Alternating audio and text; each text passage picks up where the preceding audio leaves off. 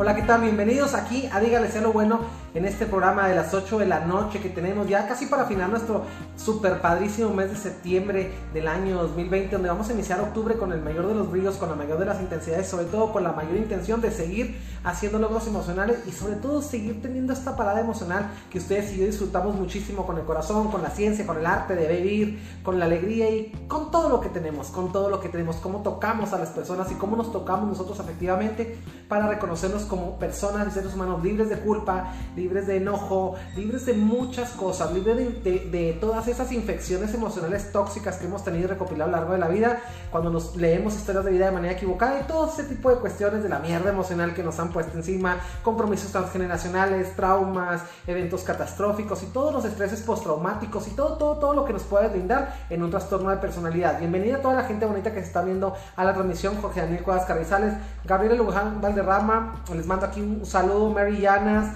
Abdiel Enrique, saludos, saludos Abdiel, te mando un abrazo, gracias.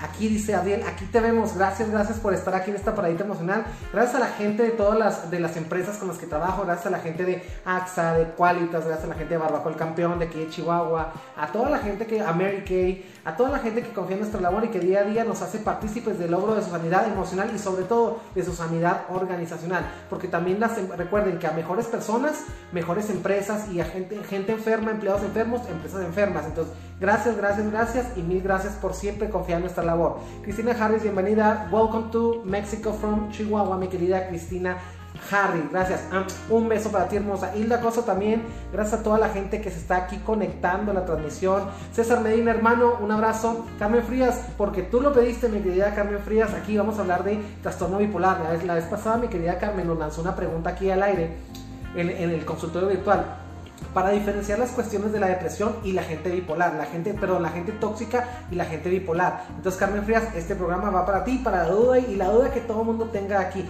Abdiel dice, uh, puro Beck, puro barbacoa el campeón, la más sabrosa, como decimos aquí en Chihuahua y arriba Chihuahua. Abdiel, gracias por estar aquí en la transmisión.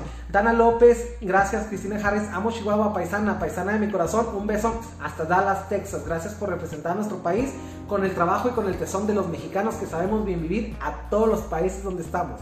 Bienvenida también Hilda Costa, gracias, gracias a la gente que se pone aquí. Jorge Daniel Codas Carrizales, muy padre tu avatar, hermano. Y vamos a entrar de lleno a este tema que sin duda es un tema muy padre porque este tema, no sé, este tema siempre es un tema de mucho, es como un mote social, es decir, cuando conocemos a alguien que tiene estilos de cambios de ánimos, cuando conocemos a alguien que es muy lunático, que comúnmente se conoce como lunático, decimos, ay, ¿cómo es bipolar? Ya cállate bipolar y, bipolar y empezamos a hablar de cosas que no conocemos y yo siempre les digo, vamos aclarando las dudas, sin raspar muebles, aquí dice Cristina Harris, sin raspar muebles, siempre me dicen, dice porque estás en alta, jaja, y pues digo, obvio soy de Chihuahua, I come from Chihuahua, Mexico, to prove to be Mexicans, así decimos todos los mexicanos, ¿no?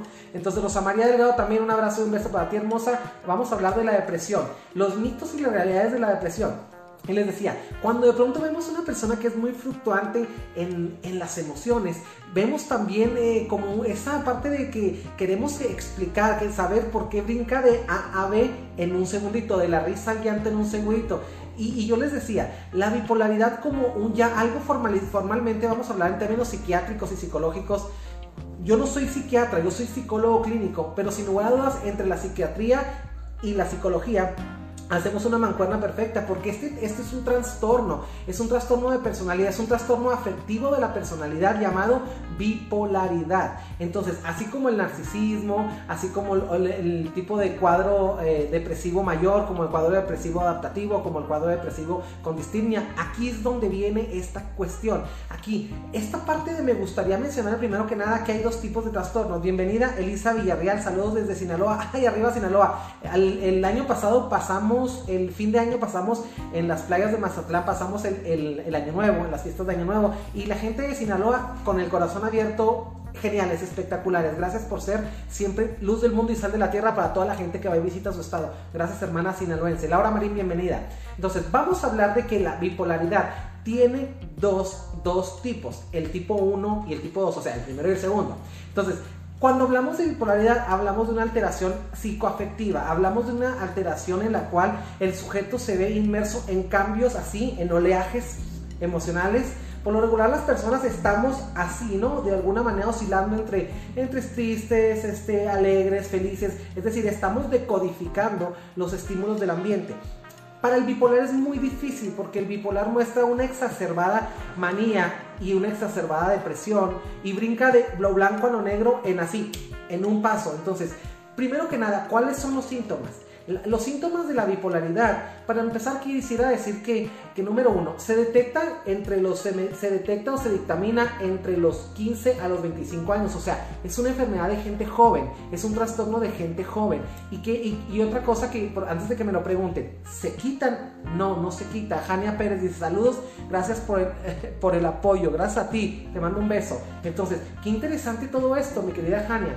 Qué importante, Jania, saber que a veces una persona que vemos que está muy eufórica no necesariamente tiene que ser bipolar.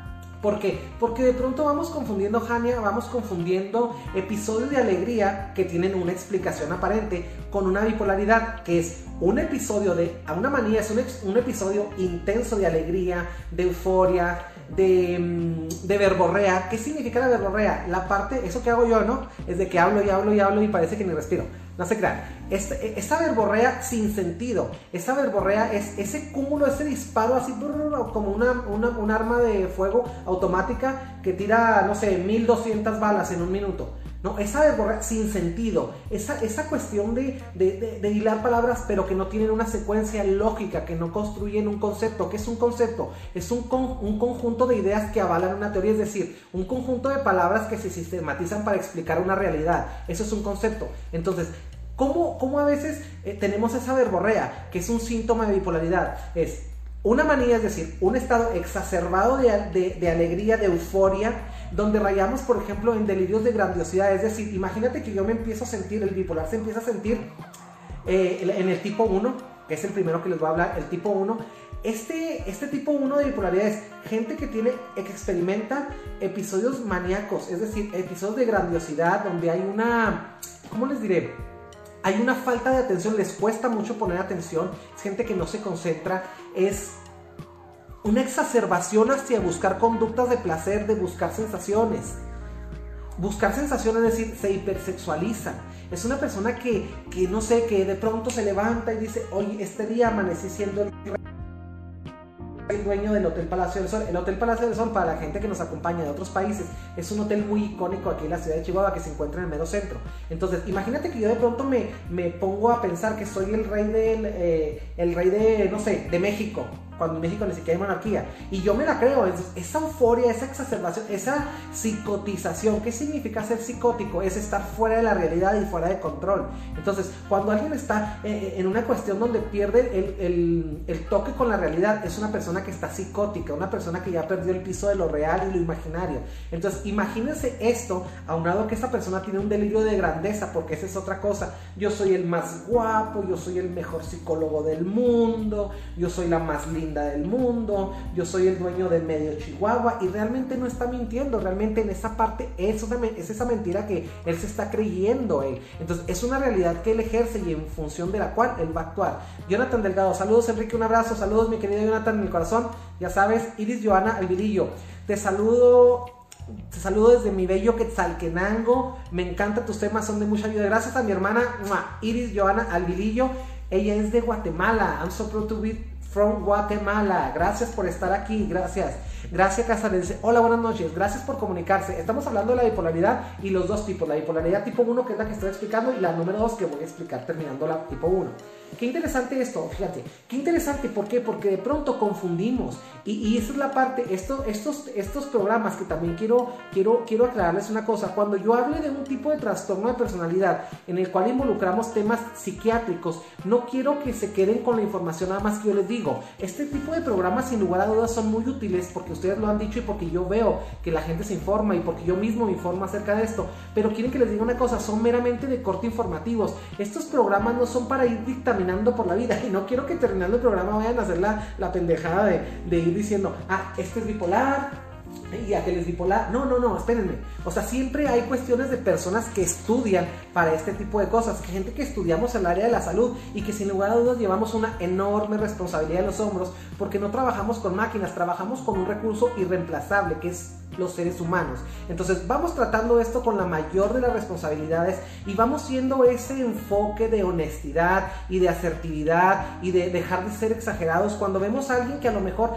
está muy contento y de pronto dices, ese güey es bipolar, pues que es bipolar o qué, cuando ves que viene saltando por la calle, digo, no es lo mismo venir saltando por la calle porque te acabas de sacar 100 millones de dólares en la lotería, a ser una persona que, que de la nada empieza con delirios de grandeza, empieza con eh, esa psicotización de alegría, este, y todas esas cuestiones que nos sacan del contexto porque realmente no hay una explicación aparente. Entonces, ese trastorno afectivo bipolar viene también, viene también enmarcado en un libro que se llama DSM-5, que es literalmente, como siempre les digo, la Biblia de los psicólogos y de los psiquiatras. Entonces, ahí se, hace un compendio, una, una recopilación de todas las investigaciones que se han hecho en el campo de la salud mental y se van estableciendo ciertos tipos de patologías en las que la mayor parte de las personas caemos. De alguna manera, la esquizofrenia, el narcisismo, la depresión mayor, la bipolaridad y mil y un trastornos de los cuales podríamos estar hablando aquí mil horas, pero que no tiene caso porque vamos a, vamos a hablar específicamente de la bipolaridad. Pero les comento de esto para que vean, si ustedes ponen en internet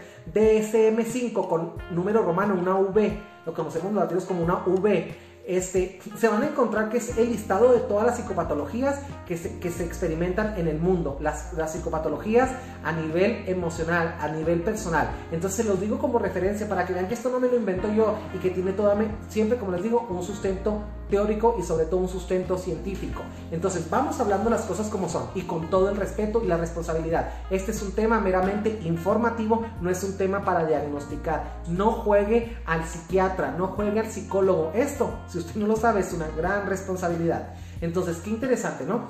Ahora, ese tipo de, pensamientos acelerados que experimenta la persona que tiene un tipo de bipolaridad del tipo 1 es una persona que se pone siempre en riesgo y que por lo regular pone en riesgo a los demás. ¿Por qué? Porque pierde el ritmo de la realidad y sobre todo pierde el ritmo de los alcances que sus actos está, pueden llegar a afectar. Por ejemplo, alguna vez me tocó un paciente bipolar que se levantó sintiendo que él era el dueño de la casa y literalmente él era el dueño de la casa porque legalmente era el dueño de la casa y de pronto se fue y la vendió y la familia no supo. Entonces de pronto llegan los nuevos dueños y dices tú what y sí, en efecto, todo lo que él hizo en su episodio maníaco bipolar tenía un sentido legal y jurídico, es decir, la ley avalaba el tratado que había hecho, pero como el señor no había estado dictaminado, es decir, la familia no sabía, no, no estaban psicoeducados, no hay una psicoeducación, porque por el otro lado también hay un tipo de escarnio, un tipo de vergüenza a reconocer que tenemos un paciente con una enfermedad mental, con una psicopatología. Entonces, vamos, vamos hablando de lo, de lo que sí es. Yolanda Zaragoza también hermosa, un beso para ti.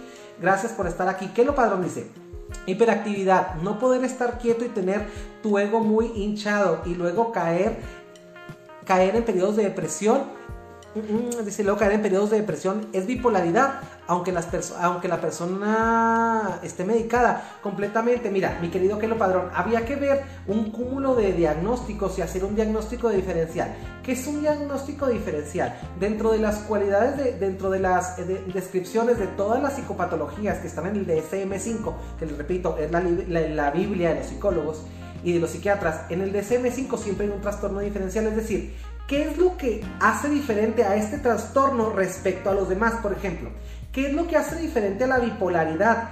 ¿Qué es lo que la diferencia de un cuadro de ansiedad generalizada a un cuadro mayor de, de, ansiedad? ¿Qué hay de diferente entre un paciente depresivo y un paciente maníaco depresivo? Porque anteriormente la bipolaridad se llamaba maníaco, trastorno maníaco depresivo. Ya no, ya se llama nada más bipolaridad. Ahora, es bien interesante, mi querido Kelo Padrón, si tienes alguna duda acerca de eso, con más especificaciones, si tú me preguntas por lo que tú dices, pues obviamente que aquí encaja, pero no siempre porque encajemos en X o Y trastorno de personalidad significa que lo tengamos. Podemos tener síntomas o podemos tener manifestaciones. ¿Por qué? Porque los trastornos de personalidad comparten sintomatología, pero no necesariamente comparten una naturaleza. Entonces, habría que ver esa cuestión, mi querido Kelo Padrón. Laura Maén dice, si hasta los mismos psicólogos y psiquiatras se llegan a equivocar al diagnosticar, imagínense en otros. Fíjate, Qué interesante esto que comentas, Laura Mani, porque fíjate, aquí vamos a hacer un paréntesis. Me gustaría mucho decirles que, por ejemplo, a veces tenemos un episodio de, no sé, de ansiedad y vamos con el médico, el médico general, que no es psiquiatra, por cierto. eh, vamos con el médico y nos pasa, no sé, con el psiquiatra, el médico familiar, el médico general, que está en las unidades de medicina familiar. Entonces, de pronto nos manda con el psiquiatra y a veces nos como no tenemos con lo que decía que lo padrón un diagnóstico diferencial es decir no tenemos una batería de pruebas no tenemos eh, sesiones de psicoterapia no tenemos el argumento teórico y científico para dictaminar a una persona pero aún así la dictaminamos como bipolar. Entonces cometemos la, la pendejada cometemos la idiotez de hacer un mal diagnóstico porque no tenemos un diagnóstico diferencial. Un diagnóstico diferencial es decir, tiene esto, cuando usted va al psiquiatra le dicen diagnóstico tal y diagnóstico diferencial. Tiene asociado depresión, pero no involucra, o sea, el diagnóstico diferencial es lo que no es, ¿sí? Que viene siendo siempre el contrario de lo que es el diagnóstico, lo que sí tienes. Entonces, cometemos la tontería o la estupidez, como les decía, de dar, por ejemplo, vamos con una persona, con el médico nos manda, ah, nos manda con el, con el psicólogo, con el, o con el, ah, perdón, con el, con el médico general y nos da, nos da un antidepresivo el médico general. Y si somos bipolares, ¿qué es lo que hace el antidepresivo?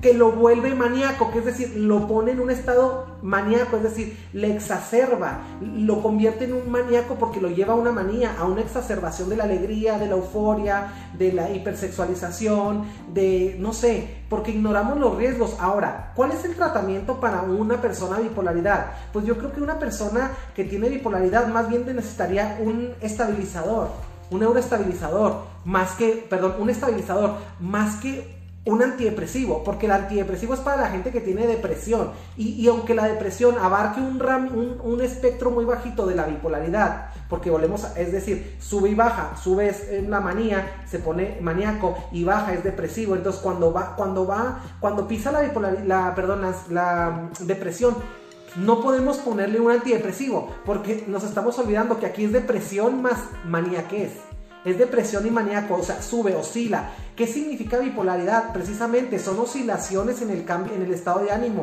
pero oscilaciones muy extremas, o muy, o muy este, contento, o muy eufórico, hiperactivado o muy triste. Entonces, qué interesante es, eso, ¿no? Qué interesante porque la cuestión aquí es que tenemos que tener la responsabilidad de, saber nuestras limitaciones también como médicos, como psicólogos, como psiquiatras, como enfermeras y sobre todo como familia y como todo. Cada quien debe tener zapatero sus zapatos, ¿no? Entonces, qué interesante todo esto, ¿no? Entonces, es en apoyo a lo que dice mi querida Laura Marín, dice, hasta los mismos psicólogos y psiquiatras se llegan a equivocar, imagínense, ahora, ¿Qué pasa aquí? Hay mucha automedicación también. Y de pronto, ay, es que yo tengo un amigo psiquiatra.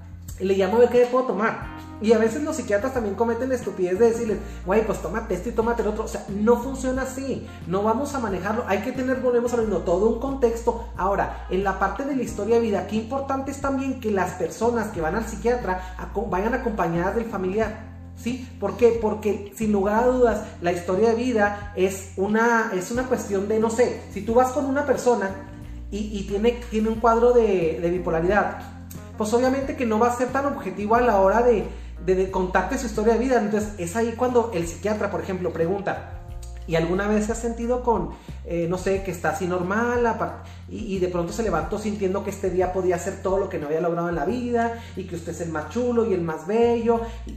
De pronto la persona no se acuerda de primera mano, pero por eso hay una referencia de un familiar que esté enseguida y que le diga, oye Enrique, no te creas, oiga, no sí doctor, cuando Enrique tenía como 17 años, yo recuerdo que hubo un tiempo en que empezó a practicar un chorro de deporte, un chorro de deporte y se empezó a interesar por los autos y de pronto ya corría carreras y de pronto esto y entonces, ah cabrón, es decir, es bien interesante, la historia de vida es muy importante, es decir, la historia clínica cuando el paciente va y expresa que tiene una duda acerca de si es bipolar o no, no bueno, no te lo va a expresar como bipolaridad, va, a ir porque se siente mal, porque siente un exacerbado cambio de humor, no te va a ir a decir que es bipolar, no es psiquiatra, no es psicólogo. Entonces, qué interesante es, se fijan cómo siempre la familia funge un, un, papel muy importante en el apoyo a esto. Ahora, en eso, eso es referente a la pregunta que hizo mi querida Laura, Marín, por eso hice este apartado. Bienvenida Horario González, Rubén Reséndez Arellano, también Goro, te quiero, te mando un abrazo, gracias por estar aquí. Priscila Burciaga dice, saludos Enrique que te queremos y te admiramos. Yo también te quiero y te admiro. Te mando un beso, mi querida Priscila Burciaga.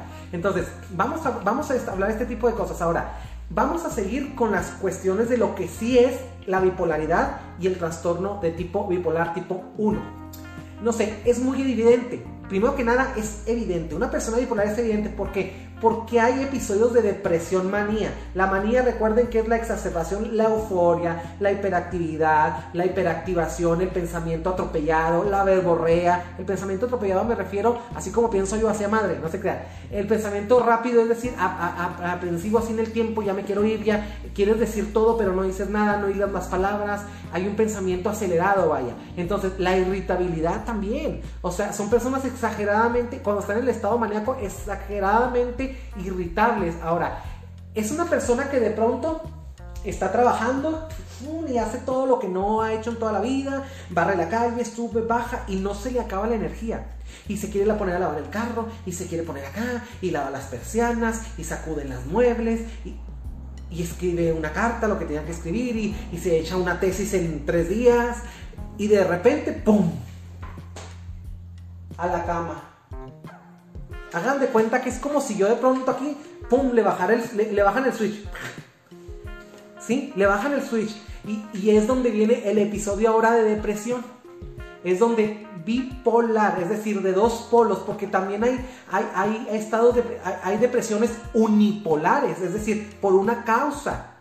Pero no, no, no confundamos, ¿no? No, no confundamos, perdón, los cuadros unipolares con los cuadros bipolares.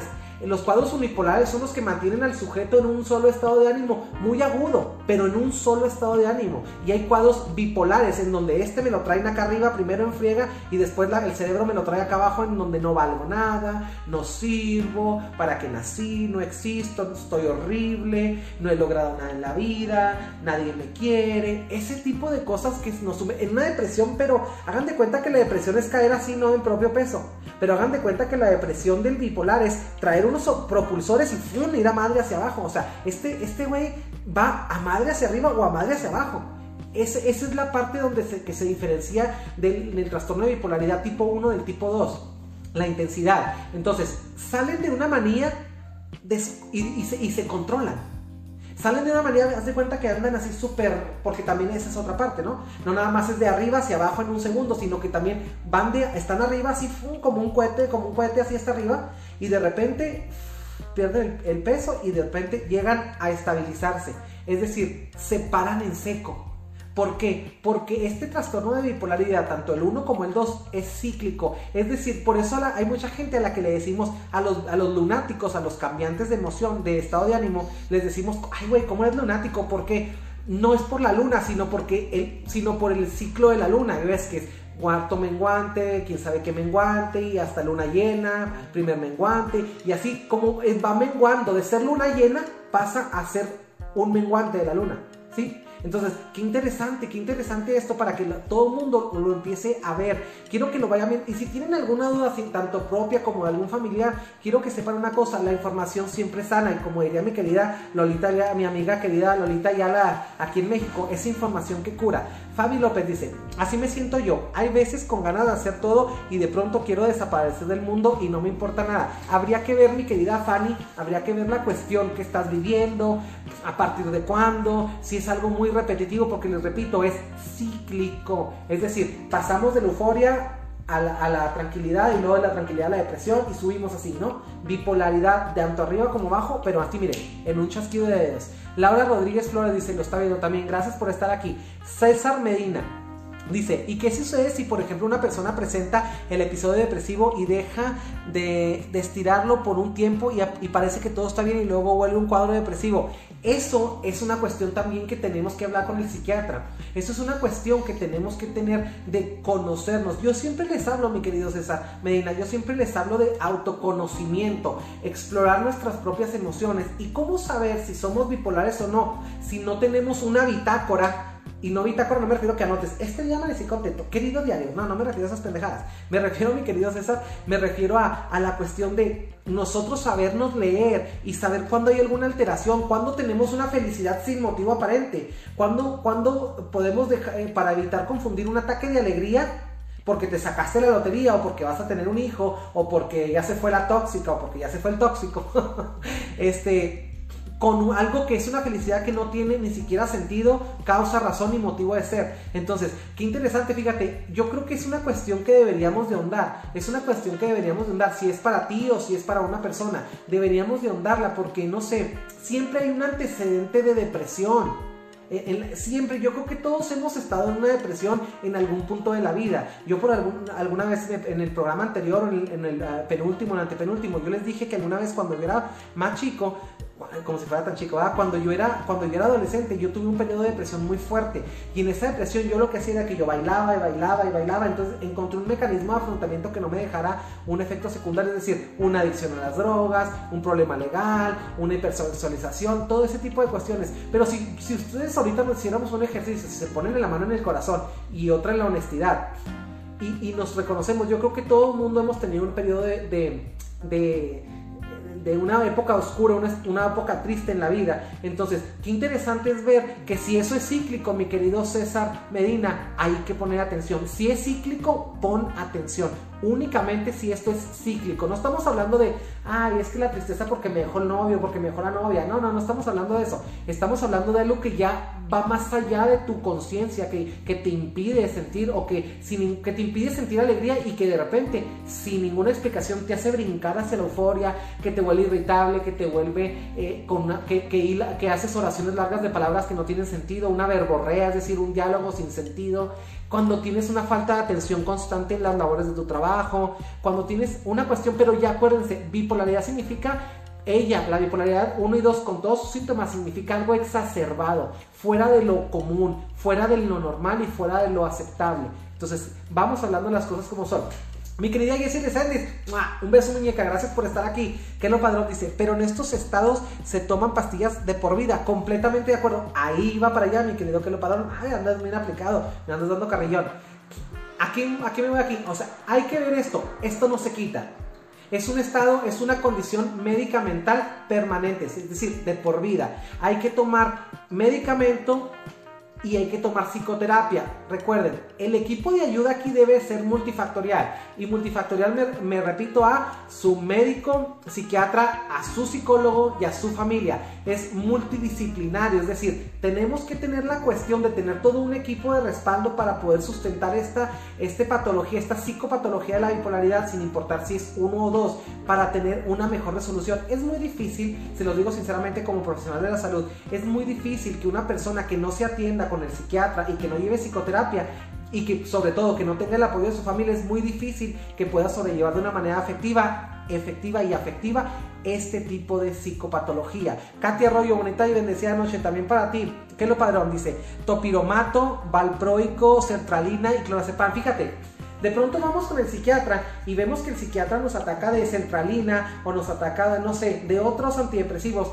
que de alguna manera ya han perdido un cierto grado de poder. ¿Por qué? Porque yo creo que realmente no es nada más cuestión del antidepresivo y no es que el psiquiatra se equivoque, sino que es el antidepresivo más el, el, el afecto depresivo, es decir, el amor, más las emociones, más el ambiente. Yo creo que la persona bipolar debe convivir en un ambiente muy, muy saludable y de, de pronto por como estamos en un estado de bipolaridad, la familia también enferma, es decir, la familia también sufre un descontrol, ¿no? Imagínate que tú tienes un papá que es bipolar y de pronto amaneció diciendo que, que, una voz le dijo, porque también hay alucinaciones, que, que, una que vio una voz y una estrella que le dijo que vendiera la casa. Y de pronto, ¡pum!, vende la casa. Entonces la familia pierde la estabilidad del lugar donde vive. Es decir, hay cuestiones que nos llevan a una hipersexualización también.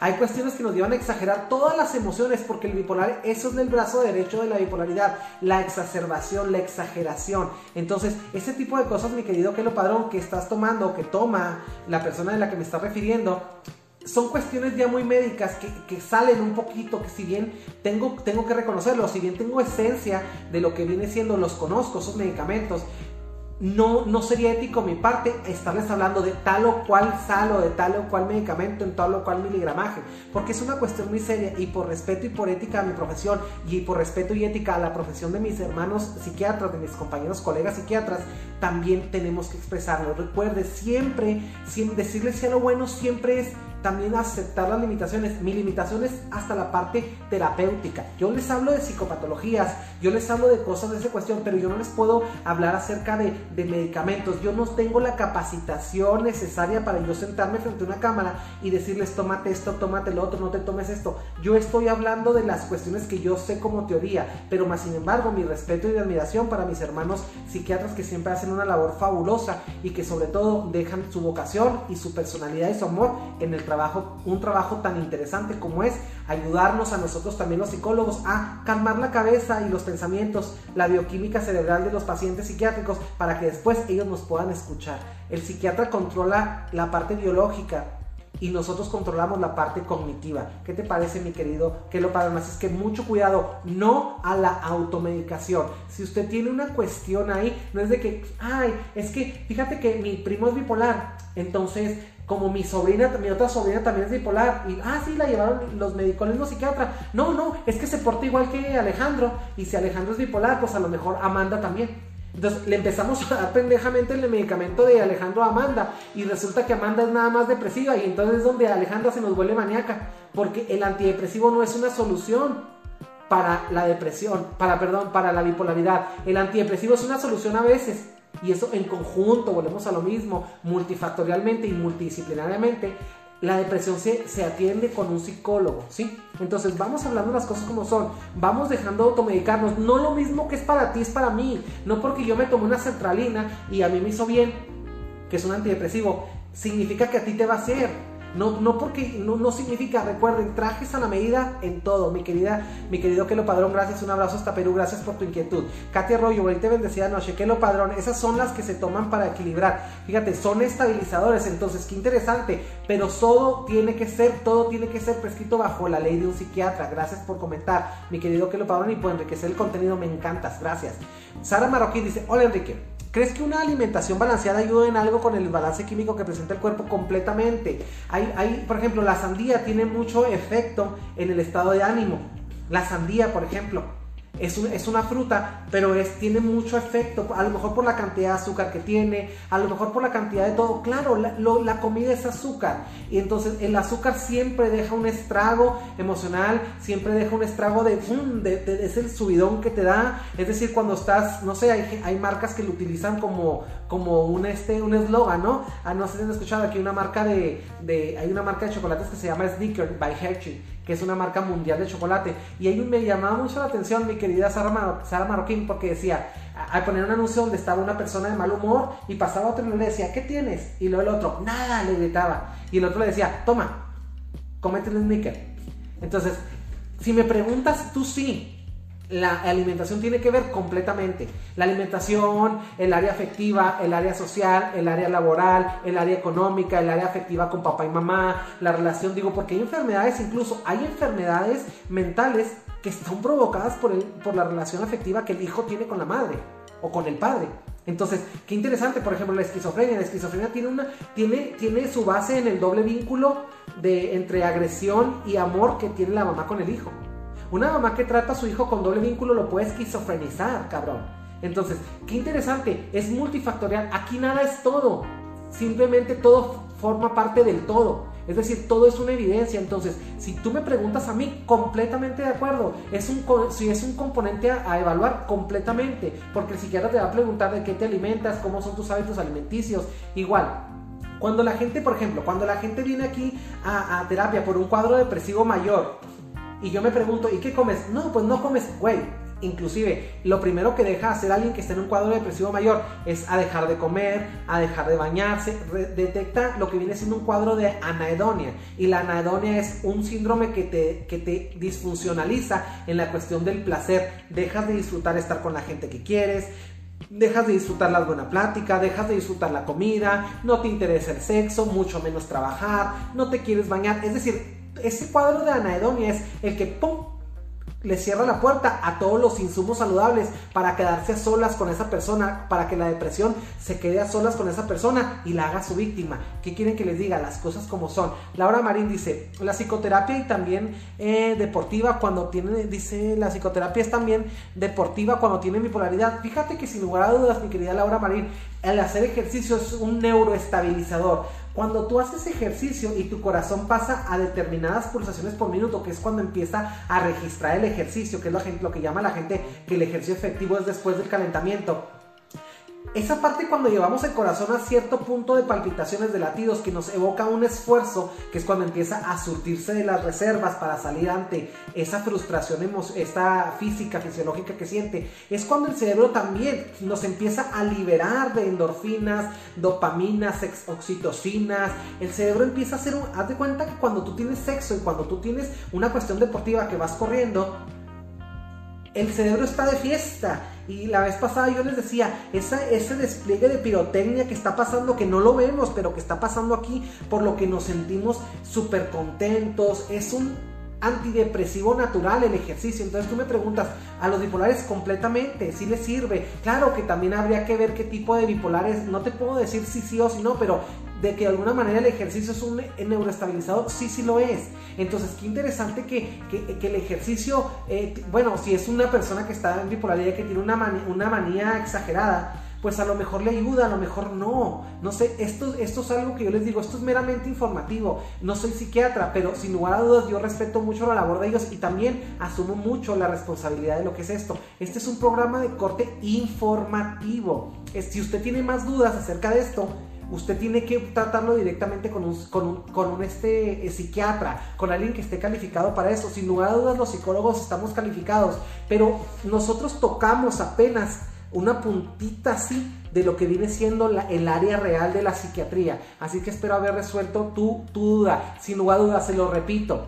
Si usted tiene una cuestión, una, una sospecha de algo psiquiátrico, vaya con un psiquiatra, acérquese a los profesionales de la salud, no se quede con un solo diagnóstico, que le den un diagnóstico diferencial. Ya les dije que era un diagnóstico diferencial, es lo que usted tiene y lo que no tiene.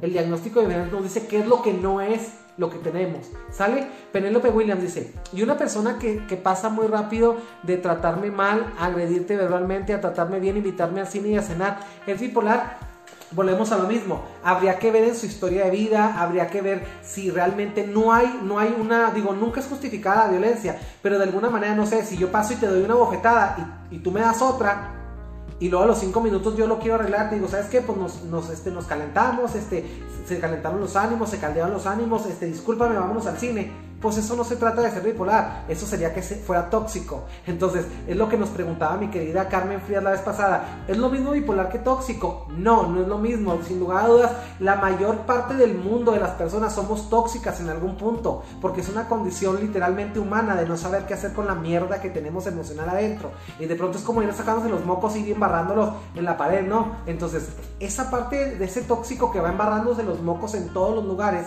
esa es una cuestión ya emocional, es una cuestión no necesariamente, volvemos a lo mismo, sin lugar a dudas a veces la gente bipolar puede ser tóxica, sí, por su exacerbación, por sus episodios maníacos o por sus episodios depresivos. No necesariamente todo el tóxico es depresivo. Ni todo el tóxico es bipolar, ni todo el tóxico es esquizofrénico, ni todo el tóxico es narcisista, narcisista, ni todo el tóxico no. O sea, hay que ver qué, en qué, involucra la toxicidad. Con respeto y admiración para la psiquiatría, hacemos este programa. Quiero dejarlo muy, muy claro. Gracias, mi querida Penélope. Malu Sáez Vinamonte, ¿también la falta de litio provoca bipolaridad? Sí, sí, sí, sí. Es, el litio es un componente de acá. ¿Sí? Entonces, vamos, vamos hablando las cosas como son. Pero un litio, para hablar de esos temas, mi querida Malu, el litio es un tema que concierne meramente a los psiquiatras cuando estamos hablando de pastillas ya de litio, ya estamos hablando de, de eh, neuroestabilizadores, ya estamos hablando de un terreno de seriedad, no algo muy serio. Y no que la psicología no sea algo serio, pero realmente vamos respetando la cualidad de cada ciencia. Yo soy psicólogo, no soy psiquiatra. Entonces se los digo con todo el corazón y se los digo con todo el amor del mundo. No me malinterpreten. ¿Por qué? Porque no quiero que nadie vaya a tomar este programa de referencia para ir dictaminando, para empezar a tomar pastillas. No. Yo soy psicólogo, los psicólogos no damos ni recomendamos pastillas. Por consiguiente, los psicólogos no vamos a hablar ni vamos a recomendar ni a decir cuáles sí, cuáles no. La única punto en la teoría que yo encuentro cuando hago este programa es decirles, no es lo mismo un antidepresivo que un neuroestabilizador, pero no, yo como psicólogo yo no tengo ni el derecho, ni emocional, ni ético, ni profesional de recomendarles ninguna pastilla. Esto no son recomendaciones, esto meramente es un programa informativo hablando de un trastorno de, personalidad, un trastorno psicoafectivo que se llama bipolaridad tipo 1 y tipo 2 que necesitamos saber para después de sembrar esta espinita acerca de esa duda, nosotros sepamos que hay alguien que nos la puede resolver y ese alguien es el psiquiatra. Muchísimas gracias, mi querida Malu Un beso hermosa. Gracias hasta donde esté. Hay que, dice, hay que hermoso, bien profesional. gracias, hermosa. Laura Marín. Aquí contesta Fabi, dice, híjole, entonces casi, déjame aquí que le estoy poniendo. Dice, entonces casi, ¿qué dice? Mm, Dijo, entonces casi todo tiene que ver, sí, somos multifactoriales, entonces somos multifactoriales en esa parte, en ese sentido, entonces vamos hablando las cosas como son y vamos determinando cuál es el impacto de cada factor para nosotros contestarnos en la claridad de los hechos. Mónica Rangel, bienvenida a la transmisión. ¿Qué lo padre dice? ¿Qué opinas de tener pareja cuando sufre, cuando uno sufre este caso? Y además, si bien es necesario el sexo, será, órale, si es necesario el sexo, órale mano, ¿qué tal? Fíjate. Qué interesante. Cuando nosotros, esa es una muy buena pregunta la que haces, Kelo, porque de pronto tenemos, este, eh, no sé, tenemos poca claridad acerca de los alcances y las limitaciones que nos deja una enfermedad eh, psicomental. Eso, eso que nos deja esta psicopatología. Ahora, si tú me preguntas, ¿qué opinas de tener pareja cuando sufres de este caso? Yo creo que es, híjole, es algo delicado porque sin lugar a dudas, no sé si conozcan a un actor. Hay un actor eh, que se llama Ari Telch aquí en México y él tenía una pareja que se llamaba Ninel Conde. Entonces, Ari Telch tenía, eh, es bipolar, es un bipolar declarado, es un bipolar eh, medicado y ha tenido una muy buena calidad de vida, pero de alguna manera alguna vez me tocó ver una entrevista en la farándula que decía lo difícil que era convivir con una persona bipolar y la responsabilidad tan grande que llevaba y, el temor tan veces tan grande que le tenía una, su pareja. Y, esas cuestiones donde, donde vamos, vamos tejiendo eh, situaciones muy tóxicas. Ahora, si tú me preguntas, claro que un bipolar tiene derecho a tener una pareja, por supuesto, pero un bipolar también tiene, antes de tener derecho a tener una pareja, tiene la responsabilidad de tratarse para ser un lugar seguro para él mismo y para su pareja. Tiene una responsabilidad de, de estar medicado. Ahora, en el tipo número uno, necesariamente se medican es sí o sí el medicamento en el tipo 1. En el tipo 1 es sí o sí la psicoterapia, sí o sí el medicamento, sí o sí el internamiento. La mayoría de las personas que tienen episodios eh, eh, maníacos cuando son bipolares en el tipo 1 necesitan internamiento. ¿Por qué? Porque también ahí va esta parte que también le interesa a la pareja, mi querido Kelo Padrón. Hay una cuestión de que caen mucho en la cuestión del suicidio y hay muchas ideas suicidas. Generalmente terminan hospitalizados y los hospitalizamos ¿por qué? Porque hay muchas ideaciones suicidas. Entonces, una manera de controlar a un bipolar del tipo 1, donde está exacerbadamente irritable, donde hay una exacerbada manía, donde hay un estado de, euforia incontrolable, donde hay un exceso de no, que no duerme, donde hay una cuestión donde no tiene límites, donde hay una esforia, una verborrea, donde hay, no sé, una falta de atención y una exacerbada hipersexualización.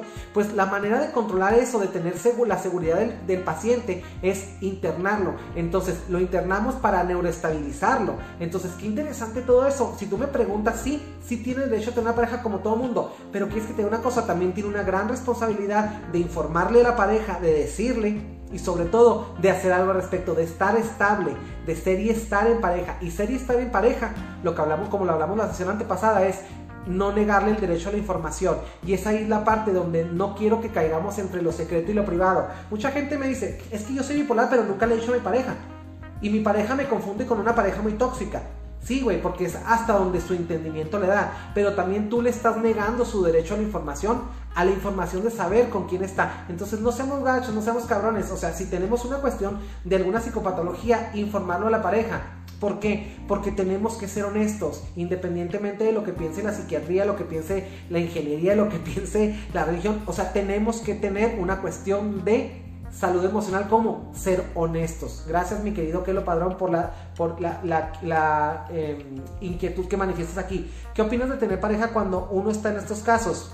Primero que nada, ¿qué opino? Que antes de tener pareja quiero que te mediques. Eso opino. Antes de tener pareja, Quiero que no tengas, que no dejes de tener contacto con tu psicólogo de cabecera y con tu psiquiatra de cabecera, que te alimentes bien, que hagas tus actividades de la manera más normal que te tomes tu medicamento, que no seas irresponsable al minimizar los episodios maníacos ni al minimizar los episodios depresivos. Sí, esa es la parte, esa es la parte, responsabilidad. ¿Qué opino? Opino responsabilidad, que hay que ser responsables con las condiciones médicas. Es como los diabéticos, ¿no? Y lo ves en diabético que se está chingando una concha de chocolate con un café bien cargado negro y de pronto se quiebra una dona de azúcar y va y se avienta un, chocolate y se toma una Coca-Cola. Esa es tu responsabilidad. Porque de alguna manera, mi querido Kelo Padrón, ahorita que tocas ese tema, la pareja carga mucho con ese lastre y, y, a veces la enfermedad o, el, o la, enfermedad en clínica, médico, mental no es el lastre. El lastre es la actitud que tiene frente a su condición. Y mi querido Kelo Padrón, entonces, ¿qué tiene, que, si tú tienes alguna condición de bipolaridad, deberíamos de hablar de esa cuestión de qué actitud tenemos frente a la, a la, enfermedad, qué tanta apertura, es decir, cuánta aceptación o rechazo tenemos hacia la enfermedad, hacia esta condición médica que, como les repito, no se quita y que es algo donde durante toda la vida vas a tener que estar en psicoterapia y en terapia farmacológica o sea, qué interesante, ¿no? Qué interesante saber que cómo podemos afectar a los demás y cómo nos podemos afectar a nosotros mismos. Sara Marroquín dice, Enrique, olvidé preguntarte, ¿consideras que cuando en casa existe un ambiente tenso puede ayudar la música clásica para calmarse, inclusive para dormir completamente? Les voy a recomendar algo. Cuando ustedes estén muy tensos, cuando ustedes hayan tenido un día muy pesado, yo quiero que tengan aquí, mi querido Kelo Padrón, también es para ti Quiero que tengan la cuestión y la cultura de tener una higiene saludable emocional. ¿Cuál es la higiene psicológica? ¿Cuál es la higiene mental?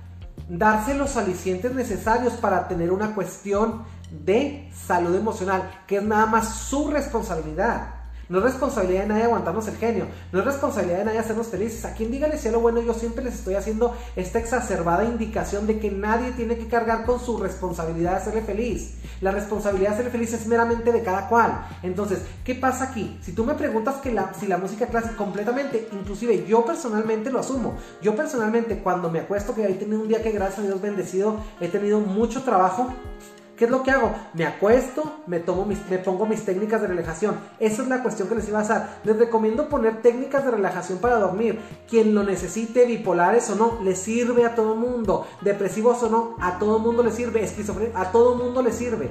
La, la técnica de relajación guiada es una cuestión de ejercicio donde estás acostado y escuchas una voz con una música suave que te dice, estás acostado, estás acostado de una manera cómoda en, tu cama, siente cómo tu quijada se relaja, relaja los músculos del cuello, de la quijada, hazte consciente de tus párpados, relaja el ceño de la nariz, siente tus orejas, siente como un calor que va bajando por tu pecho y empieza a dar una guía completamente así. Y lo te dice, mantén el aire por 3 segundos, suéltalo, cógelo por la nariz, suéltalo por la boca. Ese tipo, esos, búsquenlo en YouTube, me encantan a mí. Hay una que se llama Método Silva. Método Silva es técnicas de relajación, método Silva, búsquenlo en internet para que vean de lo que estoy hablando. Duermes, ah, claro que la técnica de relajación, mi querida Sara Marroquín y la música clásica, a veces dura dos horas. Claramente que tú a los cuatro minutos de que la escuchas, mira, ya te fuiste y caíste en un sueño, se llama la fase de sueño MOR MOR, movimientos oculares rápidos. Y ese es el estado más reparador del sueño. Así que mi querida Sara Marroquín, si tú me preguntas acerca de eso, sí, completamente recomendable. Laura Reséndiz lo está viendo, bienvenida. Hermoso, un beso para ti. Cristina Harris, que lo padrón, amigo, te invito a la meditación. Ya te mando los videos como los que ya te había mandado. Gracias, Cristina, por ser siempre difusora del buen mensaje. 6 a.m. a 11 p.m. tengo los dos horarios. Gracias, mi querida eh, Cristina Harris, por ayudar siempre a la gente y ser tan empática y tan bella. Ahora, vamos a seguir. Esto que hemos hablado, me he desviado un poquito. Bueno, no me he desviado porque sin lugar a dudas son temas muy importantes lo que ustedes vierten. Pero vamos a hablar, quiero terminar el tema para hablar de terminar el tipo 1 de la bipolaridad para retomar el tipo 2. Entonces, el tipo 1 de la bipolaridad, ya hablamos de que se necesita internamiento, que tienen episodios maníacos muy, muy, muy, muy altos que tienen una hipersensibilidad, una hipersexualización, que tienen delirio de grandeza, delirios de persecución, tienen una irritabilidad, tienen pensamientos acelerados, desborrea, tienen una cuestión de ansiedad porque quieren hacer y no se les acaba la energía, desarrollan una incapacidad para dormir, no quieren dormir, no les llega el sueño, no se lo permiten llegar, las manías exageradas y las depresiones leves, fíjate, tienen manías exageradas y depresiones leves también. No necesariamente están súper contentos o súper deprimidos, no, también tienen depresiones leves tienen depresión, no necesariamente caen hasta el fondo, es decir, se quedan en el intermedio. Entonces, esa también es una cuestión. Ahora, van, hay gente que, que tiene episodios maníacos y pasa de una manía a una depresión y llega un punto llega un punto del trastorno en el que van de depresión en depresión, en depresión, en depresión, en depresión. Es decir, se mantienen en el rango de lo depresivo durante un tiempo, de depresión en depresión. No necesariamente va depresión manía, depresión manía, depresión manía, depresión manía. No, no, no necesariamente va de la manía, que es el estado de, exasperación, el estado, el estado de exuberante de ser, en donde está la euforia, a una depresión, pero no necesariamente vuelven a la manía. Bueno, pues hay gente que lo registra, de, va de manía, que es lo alto, a la depresión, que es lo bajo, y, va y se mantiene por un lapso de tiempo, se mantiene en una depresión. Tiene lapsos de depresión prolongados, va depresión, depresión, depresión, y de repente, ¡pum!, hasta arriba. Eso, ¿por qué lo llamamos bipolaridad? Porque brinca de un lado a otro, sin importar qué cantidad de tiempo pase uno en la depresión o en la manía. Pero el chiste es que cruza como si nada de uno a otro de una manera inexplicable. Cristina Harris aquí nos está comentando también. Ahora, otra cosa, generalmente terminan hospitalizados, sí, por la cuestión de que hay que cuidar su salud, su integridad física más que emocional, física. ¿Por qué? Porque están, acuérdense que están psicóticos y pueden atentar contra su vida. Entonces, en el tipo 1 de la bipolaridad, la mayor parte del mundo, del mundo que tiene bipolaridad de tipo 1 es hospitalizado, está, está internado. Ahora, hay que, también vamos a hablar, ya que estamos hablando de maníacos y depresivos, de, de bipolares, también quiero hablar de una cuestión. También hay gente que solamente es depresiva y es confundida con un, con un bipolar. Realmente no confundamos. El depresivo es depresivo. Ese es un cuadro unipolar. Es decir, permanece en un polo. Permanece nomás acá abajo, acá depresivo. ¿Sí? Los cuadros bipolares cuando brinca de, uno a otro. Y, y, la depresión es un cuadro, sin lugar a dudas, unipolar. Entonces, vamos hablando las cosas como son. Manía y depresión en la misma persona, eso es bipolaridad. Manía manía y depresión en la misma persona, eso es lo que es la bipolaridad. No se confunda. No es nada más depresión. Si nada más está deprimido, es nada más depresivo. No es bipolar. Ese es el mito. Y la gente piensa que todos los depresivos son bipolares. No, no es así. Vamos, vamos siendo claros, ¿sí? Entonces, ese, es el, esa es la parte del apartado número uno de, de la bipolaridad número uno, el trastorno afectivo bipolar tipo 1. Ahora, vámonos al trastorno bipolar, trastorno afectivo bipolar número 2, de tipo número 2. ¿Sí? Este trastorno se, mm, se caracteriza por hipomanías. ¿Qué significa hipomanías? Hagan de cuenta que la manía es aquí, ¿no? ¿Sí? Y la depresión es acá abajo. La hipomanía es un estado maníaco, pero no tan fuerte, es decir, chico, mediano y grande. Chico es depresivo, hipomaníaco es mediano y maníaco es grande. Así, uno, dos y tres. ¿sí? la hipomanía es como el segundo piso. La, la, depresión sería la planta baja, la hipomanía sería el segundo piso y la manía, el ataque maníaco, sería el tercer piso, es decir, el punto más alto de la manía. ¿Sí? esa parte donde, donde es un estado igual, no sé, exagerado, pero no tan, tan, tan exagerado como para llegar a una disfuncionalidad. Por eso la gente que es bipolar del segundo tipo tiene mayor grado de funcionalidad en la vida que la gente del trastorno afectivo bipolar 1. Porque definitivamente este es psicótico, el 1 es psicótico y el 2 no. Los dos son exagerados, pero uno es psicótico y requiere internamiento y el 2 es, no es psicótico ni requiere internamiento.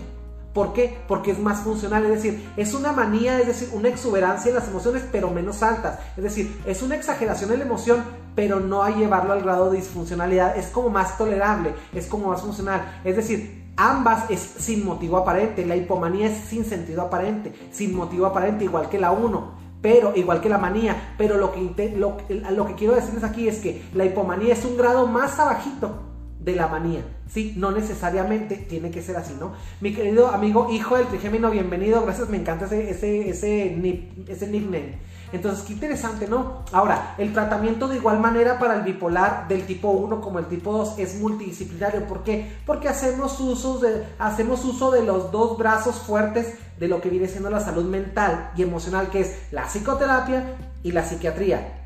¿sí? El psiquiatra es como un psicólogo, especie de psicólogo. Farmacológicas nos dejan esa chamba nosotros de la, de la farmacología emocional. Nosotros tenemos medicamentos emocionales como cambios de creencia, restauración de autoestima, ejercicios de introspección, autoconocimiento y todo ese tipo de cosas. Y el psiquiatra se va directamente a lo médico, es decir, algo te falla aquí adentro en la química, en la química de los neurotransmisores. Yo les había dicho en las otras sesiones que tenemos una farmacia aquí en la cabeza, ¿no? Esa farmacia son los neurotransmisores. Cuando un neurotransmisor llega a fallar en su calidad y en su cantidad, es cuando caemos en algún trastorno de personalidad también, porque eso ya implica una disfunción estructural, es decir, el cerebro no está funcionando bien, no, no tiene los nutrientes que de alguna manera viene muy relacionado a la alimentación, como diría ahorita mi querida compañera también, que nos afectan de manera directa. Entonces, vamos hablando las cosas como son. Que lo padrón dice, la ansiedad no entra en la bipolaridad. Mira, el, bipolar, en efecto, en base a que siempre está en un estado exuberante de emociones, va cuando cae en el, episodio, cuando sale el episodio maníaco, que es la, que es la cuestión aquí de la mm, euforia, pasa a la depresión, que de alguna manera le causa cierta ansiedad. Sí, sí le causa ansiedad, pero no necesariamente es porque sea, es porque sea realmente, es nada más la ansiedad, es un pequeño, un pequeño ingrediente de lo que viene siendo la bipolaridad. O sea, como, como síntoma sí, pero no como causa. ¿Sale?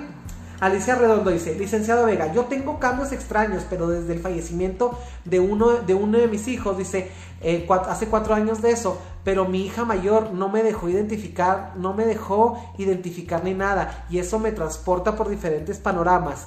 Mm, ah, dice, me transporta diferentes panoramas de mi vida. ¿Qué es lo que no te dejó identificar?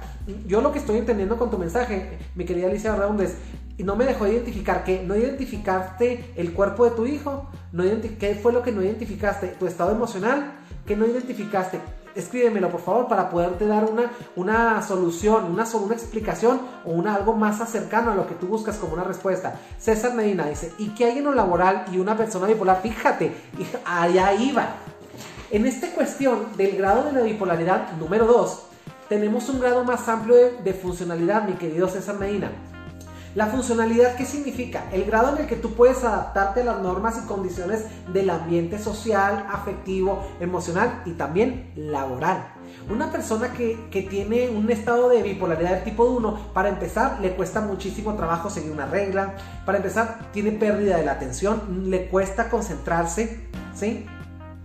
Le cuesta concentrarse. Ahora, ahí podríamos caer en una cuestión de que si es una persona que tiene bipolaridad del tipo 1, tiene una hipersensibilidad a las, a las cuestiones sexuales, es decir, a los placeres. Entonces imagínate que trabaja con puras mujeres. Imagínate que si no está medicado, que si no está con psicoterapia, imagínate nada más. Entonces, claro que afecta el entorno laboral completamente, claro que lo afecta, siempre y cuando, y no por el trastorno. ¿Saben por qué? Por la falta de medicación. Aquí la cuestión es, que no es que sea algo para morirse.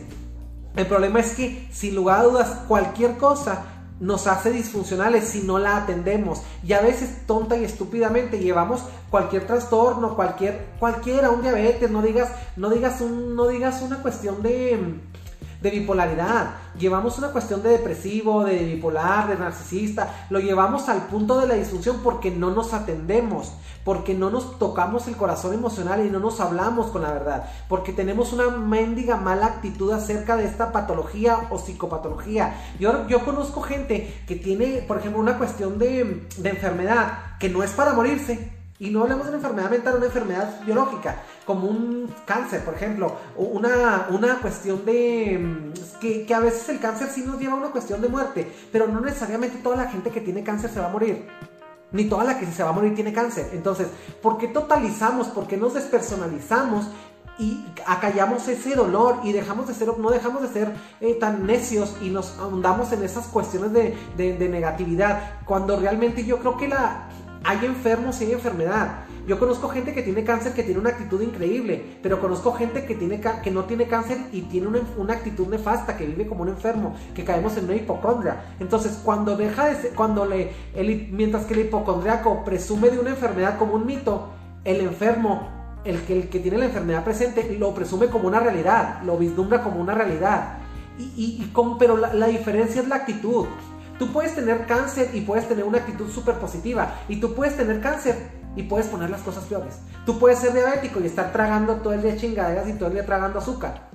Y puedes ser diabético y tener una cuestión de mucha salud emocional durante muchos años. Yo tenía un, familiar que tenía diabetes desde que tenía como 32 años y se murió de 76, algo así. Y duró todos esos años, a la mayor parte de su vida la llevó con el diabetes. Y no le, no le mutilaron un miembro, no le mutilaron nada. O sea, corría maratones, hacía carreras. O sea, él tenía una actitud muy, muy eficiente de, su enfermedad respecto al deporte. Él encontraba en el deporte, en la caminata, en los maratones, en los, en los, en los 21K encontraba una salida a su enfermedad. Claro que de pronto sí se comía cosas que no debía comer y la familia se enojaba, pero de alguna manera él lo cuidaban mucho y eso es algo que se les tiene que, yo les tengo que admirar mucho a ellos, que lo cuidaron, que le dieron el soporte emocional y sobre todo le dieron los medios para que él se cuidara su enfermedad, pero sabes qué, el otro 50% lo tenía que poner él cuando hacía sus maratones, sus carreras y gracias a eso murió grande, murió muy grande. Entonces, no es pretexto, yo creo que nada es pretexto para morirse, pero la actitud a veces está para morirnos, eso es lo que tenemos, ¿no? Viviana Soto dice, Alice, dice Alicia Redondo, dice, hay días completos que no tengo ningún una, expresión en mi cara, no hablo, no río. Mi querida Alicia, el día que gustes podemos hacer psicoterapia. Yo te puedo, que si te puedo atender, por favor, completamente, Alicia, te voy a dejar, mándame un mensajito por inbox, te dejo mis datos, sin importar si eres de, México, de otro país o de otro estado de la República Mexicana. Hay, hay miles de versiones para buscar ayuda. La gente que quiere salir adelante, sale adelante, chingado. Así que, mi querida Alicia, todo es mejor acá afuera, aquí adentro. Si nos encerramos adentro con nuestras penas, créeme que nuestras penas nos van a comer. ¿Qué es la falta de expresión? Se llama aplanamiento emocional. Y esa es una cuestión es un síntoma de, permanecer deprimido o de permanecer triste por una cuestión que no hemos acomodado eh, eh, cognitivamente, emocionalmente, pero que siempre todo siempre tiene una solución. Bienvenida a la terapia, mi querida Alicia Redondo. Si es tu, si es tu parecer, si es tu ah, motivación, adelante, bienvenida. Yo no tengo ningún problema. Yo te puedo tratar los días que, que tú quieras. Sale, comunícate conmigo, mándame un inbox y lo hacemos. Sale, Viviana Soto. Yo no expreso mi tristeza, siempre la escondo con mucha risa. Es, se llama el síndrome del payaso. El síndrome del payaso es el que está toda madre por acá afuera, así como la reina de la primavera, así como mis universo, ¿no? Aventando besos así.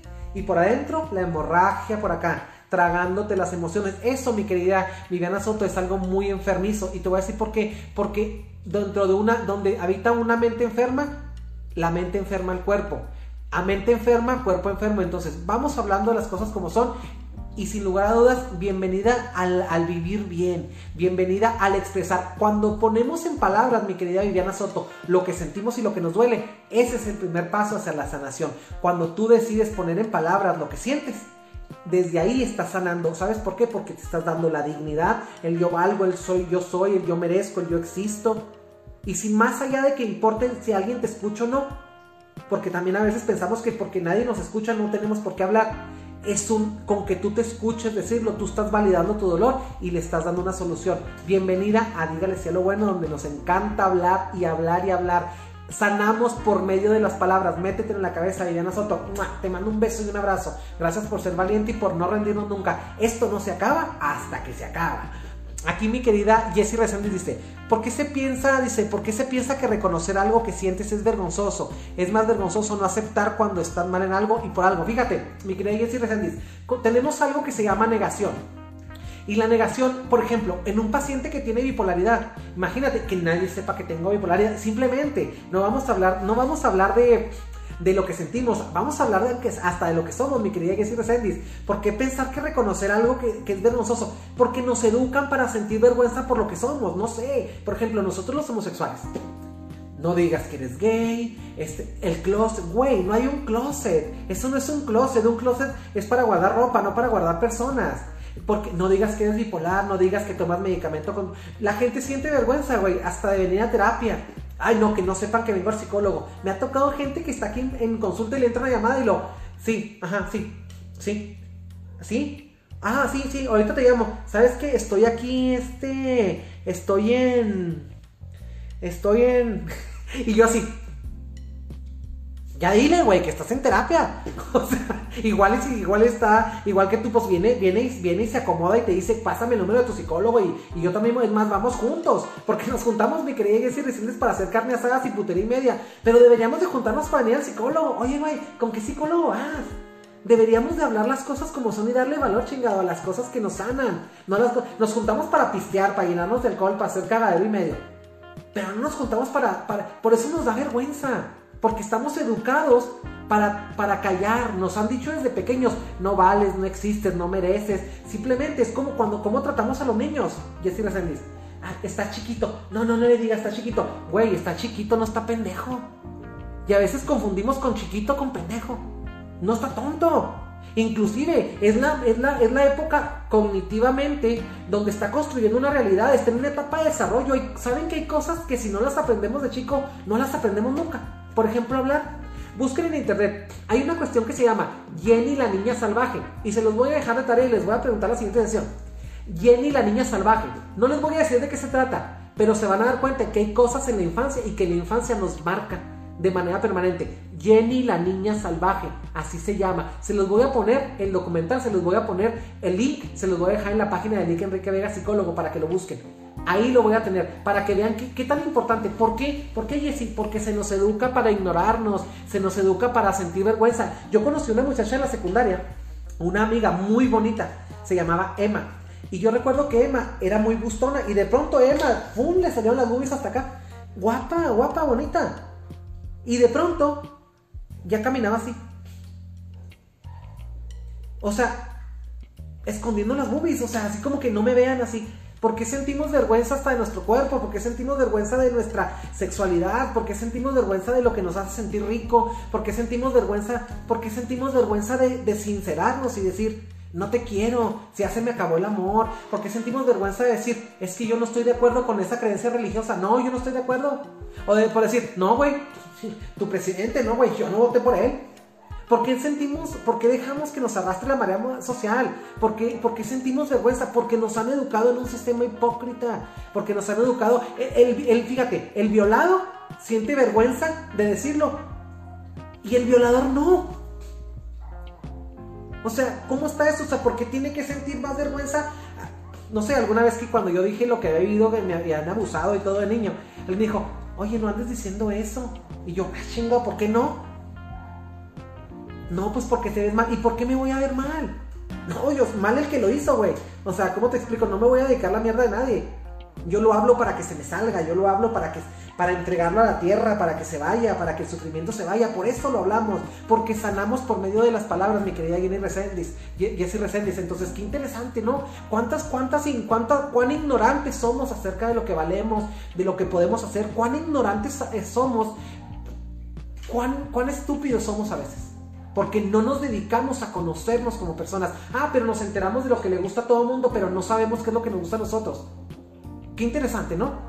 Aquí Alicia Redondo, gracias Enrique, estoy aquí en Chihuahua. Gracias mi querida, cuando quiera comunícate y aquí estamos. Gracias Jessy Resendiz por aportar ese, ese, punto tan rico aquí al programa. Cristina Harris está respondiendo aquí a la otra gente. Alicia, ah, se conocen, Jessy Resendiz y Alicia se conocen, son amigas, qué bueno. Me refiero a que piensan que por eso no los aceptan.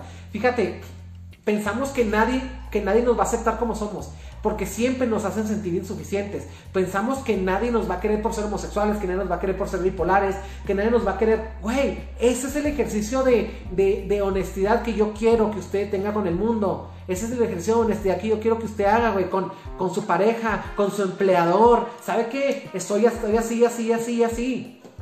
Cada vez que usted sea valiente en esta vida y se atreva a, a salir a la vida con la cara que tiene, sin estarse juzgando y primero descalificando usted, la vida le va a responder con un abrazo. Lo va a apapachar y el universo le va a mandar lo que usted necesita. Y, yo tengo conocidos a mucha gente que tiene algún tipo de trastorno de personalidad y quieren que les diga una cosa, son gente completamente funcionales. ¿Por qué? Porque primero que nada son honestos y después se atienden, se toman sus medicamentos, se responsabilizan y ¿saben qué? Aceptan que lo tienen y no culpan a nadie y no se culpan y no sienten culpa de nada. César dice, quizá también tenga que ver en el estigma de la sociedad completamente. Por ejemplo, es como cuando alguien se suicida, que por lo regular muchos, muchos de los de los gente que tiene bipolaridad de tipo 1 tienen ideaciones suicidas, ¿sí? Porque es la más intensa, ¿no? El tipo 1 que el tipo 2.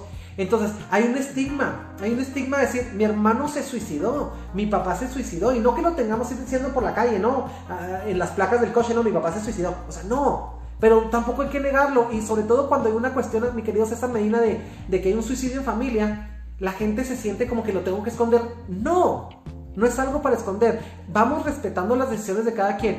Dice, hacia un paciente, hacia un paciente psiquiátrico tipo del, eh, tipo del medio, rechazo por ignorancia, completamente, mi querido, mi querido César Medina. Laura Marín dice, Viviana dice, gracias. Viviana Soto dice, gracias, gracias a ti, hermosa por estar aquí. Alicia dice, tengo dos hijas, la mayor se me retiró por mi cambio. La de 18 vive conmigo, pero tampoco vive con, eh, vive, vive conmigo pero tampoco vive conmigo porque no puedo ser feliz, necesito serlo, reír, hablar y vivir completamente. Ven a terapia y aquí lo hablamos. ¿Qué te parece, mi querida Alicia Redondo? Yareli Granados, bienvenida a la gente del vídeo aquí de Chihuahua, gracias por estar aquí en esta paradita emocional. Vicky R. León dice, crecemos, crecemos minimizando por cultura, costumbres y nos da la vergüenza y vamos arrastrando cosas y creencias. Aquí tocó ella un tema bien importante hay un tema, búsquenlo en internet, se llama las emociones morales, es decir, la vergüenza, que si bien las emociones son el amor, la tristeza, la ira, el asco, ¿qué más? La alegría. Esas son las emociones que nuestro cerebro identifica y que clasificamos los psicólogos y los psiquiatras. Pero hay otras emociones que no tienen una clasificación, es decir, no tienen una justificación pero que simplemente las hemos aprendido, cabrón. Y esas son la vergüenza, el que dirán, el que van a decir, el cómo me voy a ver, el deber ser, la ignorancia. Porque permanecer ignorantes también es una emoción social. La gente, los, los gobiernos, las religiones, a veces papá, mamá, nos quieren mantener ignorantes para que no seamos críticos. ¿Cuántas emociones morales ustedes practican? Practica? Dígamelo. Volviendo al tema de, la... Existe paréntesis porque estos, estas cosas siempre son muchos de qué hablar, son parlantes, son mucho de qué hablar. Entonces, en la bipolaridad 2 quedamos en que eran más funcionales, es, una cuestión de psicoterapia, de terapia farmacológica, no necesariamente hay que internar, ¿sí? Porque los episodios maníacos son, son hipomaníacos, es decir, son más bajitos que los maníacos. El maníaco es el número uno, la, bipolaridad del tipo 1, y el hipomaníaco es la del tipo 2, es decir, hipomanías. Ambos son trastornos afectivos. ambos se tienen que tener de una, se tienen que tratar de una manera multidisciplinaria, es decir, familia, psicólogo, psiquiatra, un ambiente estable, ¿sí? Entonces, los episodios de alegría no son, no son, no son, no son una cuestión de bipolaridad, porque hay una causa. Aquí la cuestión de la bipolaridad es que no hay causa para brincar de, de, lo, de lo más claro a lo más oscuro, de la euforia a la tristeza. ¿Sí? Ya hablamos de que no todos los bipolares son así. Ahí suben, a veces que suben y se pueden mantener aquí arriba. Y de pronto pueden bajar y mantenerse aquí abajo y luego volver. No necesariamente es inmediato. No es eso de que... No, no es esto. Esto que acabo de hacer se llama psicodrama, pero nada más una actuación. Entonces, qué interesante que a veces esa es la idea que tenemos de un, de un, de un bipolar y no necesariamente es así. Las implicaciones psicológicas que tiene el, el bipolar son muchísimas. Rompimientos familiares, por ejemplo, negación a tener una pareja, miedo al rechazo, el estigma social, la religión también que no ayuda en nada absolutamente cuando tienes una persona de, tipo que tiene un tipo de psicopatología, porque por lo regular la religión no ayuda, y digo, no, no ayuda, y sin temor a equivocarme y han de disculpar la, creencia católica, religiosa, cristiana que tenga cada quien, digo, no sirve. Porque nos, ¿Por no sirve? Porque lo que más necesitamos aquí es ser objetivos es confiar en la ciencia. Lo que necesitamos aquí es no estar rezando. Aquí necesitamos estar haciendo. Entonces, si usted quiere, tiene un paciente bipolar o es bipolar, pues rezando, rezando y tomándose la pastillita, rezando y, y apartando cita con el psiquiatra, rezando y, asistiendo a la psicoterapia. Es que no está peleada una cosa con otra, a menos de que una limite a la otra. Es decir, la psicoterapia no está peleada con la religión y la psiquiatría, a menos de que la religión te diga que los psicólogos son del diablo, ¿no? Y he escuchado cantidad de gente estúpida que dice, y estúpida porque es una, creencia estúpida, donde dices tú, güey, o sea, hay que ser objetivos, ¿no? Entonces, vamos hablando las cosas como son.